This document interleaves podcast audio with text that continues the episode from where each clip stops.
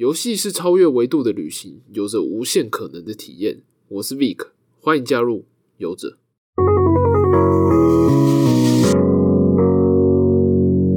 Hello，大家好，我是 Vic，欢迎收听游戏大小事。这个单元呢是收集最近的游戏资讯跟新闻，然后跟大家分享我的看法，让大家可以云一下最近到底有什么消息发生。好的。那先来看看今天最大的重点之一，就是 Ubisoft 的发表会在上个礼拜五举办了很多新的游戏消息，帮大家简单整理一下懒人包。第一个，《波斯王子十之杀》重置版，没玩过，但是听过不少的经典作品。呃，它是完全重置的，就是重新捕捉动作画面，然后新的动画，但。不知道是不是因为 FF 七重置版把标准拉得太高，这画面看起来有点弱。但的确它也是重置啊，它不是只是纯粹的高清化。但想了想，FF 七重置可是开发商就是他们的开发商史克威尔艾尼克斯的神主牌，所以这么重金履历的状况下，波斯王子应该是比不了了。OK，然后下一个是全新的大型多人游戏《极限共和国》。在二零二一年的二月二十五号就会上线，然后是脚踏车单双版的滑雪板跟飞鼠装，还有火箭飞鼠装等等的极限运运动合在一起，融合在一一款游戏中的概念。然后它就是最多可以五十个人在各种特制的场地啊，或是经典的像是什么 Red Bull 的那种场地、极限场地，然后一起冲向终点。看起来这款游戏是把之前他们好几款。游戏的要素融合在一起，就是 UBI 有一些呃运动游戏我也比较不熟，然后相较之下也没那么大众，但他们之前就出过蛮多款极限运动的游戏，脚踏车啊、摩托车，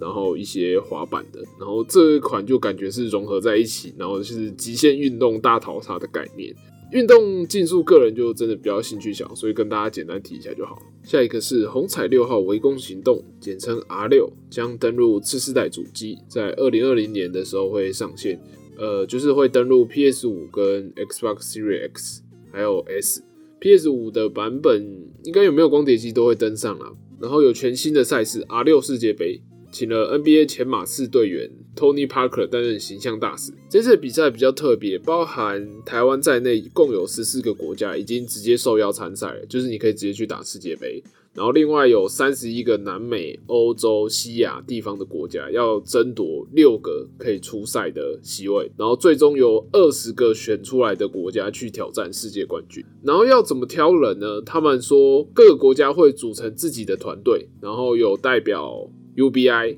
然后有代表当地的电竞的专业人士。就可能是一些主播啊，或是一些前选手之类的。最后是社群票选，这三个组成一个电竞选拔委员，去选出参赛的五个选手。它还有限定，就是最多只能有两个人同一个，就是同一个职业队。比如说你可能是 G Two，然后你可能是 Fnatic，你就只能各取两个人。我觉得这样子其实对社群来讲还蛮蛮特别的。对，就是你可以看到不同职业队的人在一起打。当然，这个对职业队本身可能就比较觉得会比较奇怪，因为哎，我组一个一个 team，然后要去打大比赛，可能但是我只能出两个选手。应该说这种方法在电竞比赛里面很特别、很新颖，但其实它就是一种老方法，体育竞赛的老方法。现在大部分的电竞赛事。是有一个地区的联赛的冠军出来打，就是你还是会有自己的联赛，然后以职业队的名额，就比如说，呃，台湾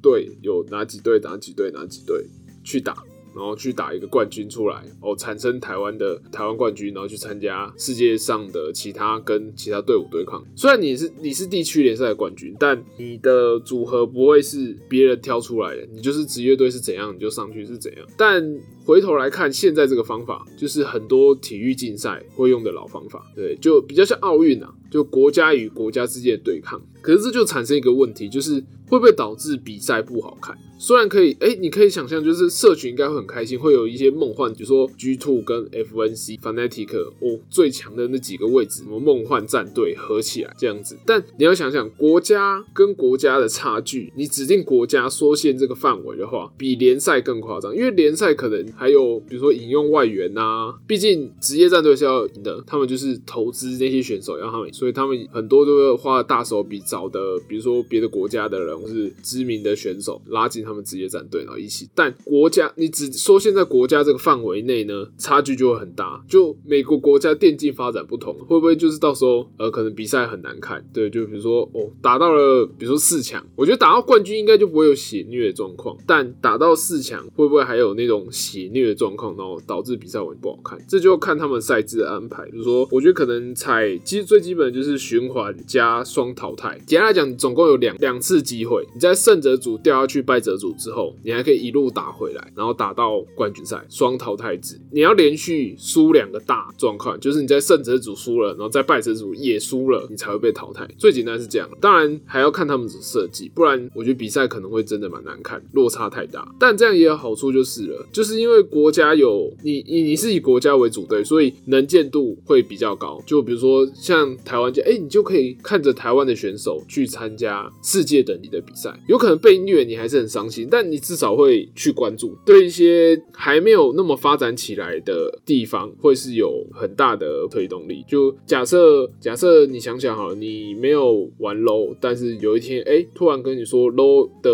low 有选手要去打世界赛了，哎，你一定会稍微关注一下。就台湾的都是台湾的选手，这样你一定会稍微关注一下。所以我觉得这对推动电竞当地某些些国家区域的电竞有蛮大的帮助。但比赛最重要的重点还是要好看，所以要看他们去安排这些赛事就很重。最后一个是我这次发表会最在意的一个作品《芬尼克斯传说》，它重新命名，它是一个 UBI 的全新 IP 作品，结合开放世界的动作 RP，背景是大家很熟悉的希腊神话，宙斯那些的，描述希腊的神就是需要你的帮助，你是命中注定的那个天命之人，要帮他夺回他们家园。呃，蛮老套的，对。上次有玩到有关希腊神话的是 Roguelike 的 Hades 哦。题外话，这真的那一款真的有够好，大家可以买 Hades，大家查一下，在 PC 手呃手机没有，在 PC 上 Steam 上查一下就有。芬尼克斯传说是受到刺客教条跟萨尔达传说的影响，很明显，这大家一出来大家都说哦，真的很像。战斗部分是像近几代刺客教条，就不是以前那种呃，就是大部分都靠暗杀，就是现在比较像 RPG 的这种模式，砍杀敌人啊，你要搭配你的招式去攻击这样子。然后地图方面是像旷野之息一样，有很多解谜的要素，然后通关拿那些奖。很多人就说这是那个 UBI 版的原神，然后原神是 PS 四可以玩到的旷野之息。我个人是觉得这个对啊，游戏之间一定都有就是互相模仿、互相借鉴，讲难听点是抄袭的部分。但重点核心还是游戏好不好？对，因为最近其实也有一款游戏就是大杂烩，它什么都有，什么都要素都包含在。不知道大家知不知道这款就叫做 Craftopia，然后中文是创世理想乡，然后融合了什么萨达传说啊、魔物猎人啊、神奇宝贝啊、牧场物语啊、f o r Night 啊、勇者斗恶龙，有的没的，只要你想象的都可以有，在游戏里面可以抓到怪物、耕田、养牛、战斗、地层冒险、建筑，甚至说你可以设计那些自动化的东西，就像 Minecraft 一样，超级大杂烩的游戏。这样子把这些玩法融合在一起，如果就算是抄袭的话，那它应该是抄袭之王，它抄超级多。但它在 Steam 上的评价是特别好，而且不是那种比如说两三百评论，就是很明显可以用网军去把它洗出来，是五千一百八十九个评论，然后它是特别好，特别好评的意思跟大家讲一下，就是有八十趴以上都是好。所以说，在很多人定义下，它的确是一款抄袭游戏。但为什么会那么好？其实我我的想法就很简单，就是第一个是他直接讲说，我就是融合了各种要素的游戏。官方不会用抄抄袭这个字眼，毕竟它还是一个负面。他说我融合了各种各式各样的游戏，你想要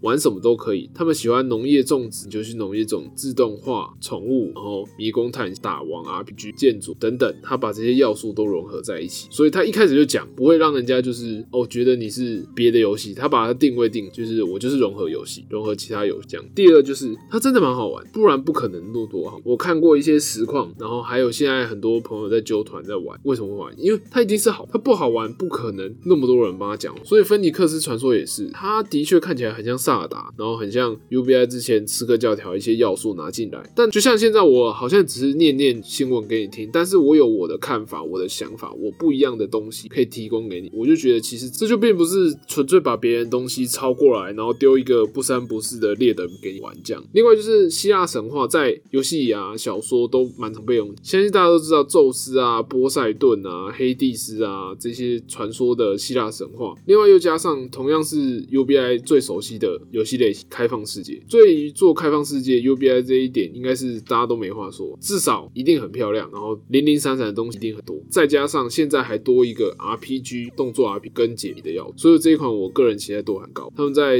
今年十二月，它会在今年十二月三号就上市，大家可以持续关注。好的，接下来讲讲 UBI 以外的其他游戏，《萨达无双：灾厄启示录》今年会在 Switch 上开卖。故事是回到一百年前旷野之息，那时候大灾厄刚发生的时候。无双系列当然是交给光荣特库来做，这天下没有不可以无双的东西。如果有，那一定是光荣还没有要想要去做，或者是他还没有机会合作到。经典的从三国啊战融合两者的蛇魔也出到了三代，他们是靠这系列去跟很多知名的 IP 合作，毕竟他们就是发明并发扬光大无双系列的，所以很多知名的 IP 都会去跟他们合作，比如说海贼无双啊、钢弹无双、北斗无双，或是圣火降魔录无双等等。然后之前其实有跟任天堂合作过，就有萨达无双，但这次的焦点会拉到旷野之息的故事上，所以旷野之息在萨达系列当中也算非常特别的一款作品，就是可以说是很脱胎换骨的一款，所以拿它的背景当无双，一定会跟之前的不一样。而且站在开发面，就是在旷野之息很多的设定、美术或者是世界观等等，都可以沿用并延伸，就比较方便去开发，同时也可以吸引无双系列跟萨达系列的粉丝，然后还可以满足广大的任天堂粉丝，真的是一举三。无双系列其实有一种魔力，就你真的没办法，对我来说啊，就是没办法一直玩下去，因为很容易，你就是一直割草，一直打小兵，开无双杀来杀去这样。但它就是有一种魔力，让你哎偶尔想去开哎来玩一下，然后打那一群群小兵，然后开开无双啊爽一下。但讲回现实，说实在，你要我花一千八，然后去买一款，我真的是有点下不了手，就宁愿买二手，就宁愿买二手，除非像现在这样子，就是有 IP 加持。就如果是我很喜欢的 IP 的话，我可能真的是会冲首发买全价的，就不买二手，或是也不等免费了，就直接冲全价的内容。如果有强大的 IP 加持，不知道大家有没有期待什么 IP 做成？大家可以在下面留言。呃，现在已经有很多系列动漫的，可能大家都很期待。我觉得，毕竟动漫的粉丝很多，现在很好的鬼灭啊，然后经典的火影忍者死神，我觉得其实都蛮适合做做看无双。现在就是上礼拜最大的消息，台湾微软宣布是在台湾跟全球同步发售，九月预购，十一月十号就开卖。然后它有两台 Xbox Series X、Xbox Series S 都是同步十一月十号上市。这次的价格，X 台湾售价是一万五千三百八，然后 S 的售价是九千四百八，这个价格真的是有够平，跟我原本想象的落差很大。虽然首发的游戏阵容才是玩家们会更关注，但这个价格实在有点太香。你能想象吗？就十五 K 买一台次世代，甚至还有一个不到一万块的版本。而且微软其实对内容也不是完全没有动作，它先让 Ubisoft 新一代刺客教条维京源提前开卖，就它等于是 Xbox 也跟着首发这样子。然后 Xbox Game Pass 就是他们的会员，今年底开始会另外把 EA Play 包含在内，就是 EA 的会员福利也都会有。当然，我觉得其实 Xbox 他们就是微软，他们还有一些更多的内容还没有讲。他毕竟先出一招，两家大厂互相试探，总算告一个段落了。之前就神神秘秘藏来藏去啊，你放一点，我放一点，但是都不讲重点。微软这次终于放出了他们的价格、他们的预购日期跟正式发售日期，然后价格还非常的漂亮。但我有点怀疑是不是被泄露太多，所以干脆自己出来讲。因为自从他们 S 那台主机走漏消息之后，连影片都被提前曝光，所以我觉得也有可能是赶快放出，就让大家知道。反正我都被泄露那么多了，我就直接攻。但这个价钱真的是有吓到大家，就是。而且我觉得微软它其实还有料可以放，它就是游戏阵容那些啊都没有公布很多，应该还有一些内容可以讲，应该了。有传闻说 PS 五看到 Xbox 的价钱之后有被吓到，然后紧急做调整。我是觉得可信度不高啊，毕竟就是只是传闻。不过接下来就看 Sony 九月十七号凌晨举办的 PS 五线上发表会，要怎么回应微软这一波的攻势。Sony 也应该放出一点重量级的消息，售价啊、发售日期啊，甚至连游戏首发阵容都一起公布也没关系。虽然大家好像都在比后手，之前就有传闻就是我就不放，等你放。但我觉得一次炸出来也是一个很强烈的，只要你坚信你的内容够强够多，我觉得一次炸出来直接压倒，应该也是很不错。好的，今天最后一则新闻，全球最大游戏商 GameStop 今年关闭将近四百家店，财报显示光上一季就亏损了一亿美元，其实蛮不意外的，因为他们基本上就是靠实体去销售实体版，但现在科技那么进步，大家都用数位的方式，你要玩游戏，网络上买一买，然后等着它下载，超快，你也不用出门，不用去日晒里，还要特别跑到一些小店家，然后去特别去跟他订货，这种购买形式本来就比较适合就是游戏的族群，大家都宅在家玩游戏。只想出门，对不对？吃的就叫外送，渴了就喝肥宅快乐水。数位的方式基本上只受限于网络的速度跟设备的容量那种。但现在网络其实台湾来讲，其实真的是蛮普及的，十 M、一百 M，速度下载真的很快。再怎么样，就是挂个一天晚上，你睡起来就在。然后容量更是越来越夸张的大，现在连 USB 都有那种什么五一二 G 的大小。所以很明显，实体在 PC 上几乎都已经绝迹消失了，现在都集中在主机的游戏上。但我觉得对实体来说也只剩下几个优势，像第一个就是二手就可以，你可以卖掉一些你的实体片，回收一点本钱。然后另外一个就是还有剩下收藏的价值，这两种环境对实体本来就越来越不友善，但今年又更惨，今年甚至有疫情，然后美国又有抗议活动，所以导致大家根本越来越少出门，出门那么危险，当然是线上买一买就好。虽然对他们来说还是有好消息啦，PS 五跟 Xbox Series X 这两台次世代主机。都还有有光碟机的版本，这样对他们的二手市场啊，还有业务，至少还有一点点的帮助。至少你哎，你到了下一代，还是有人，毕竟回收一点钱也是钱，所以还是会有人去买实体版，然后赶快破完，然后就赶快出售。但我觉得可能再到下一个世代就不会有光碟机这种东西，对，实体片可能就可能下一个世代太快了，在下下个世代应该就真的不会有光碟机。现在又有五 G 网络，速度那么快，我觉得可能在下下个世代就不太会有光碟机这种东西在。说不定根本没有下下个世代的主机了，因为现在网络速度那么快，之后大家都用串流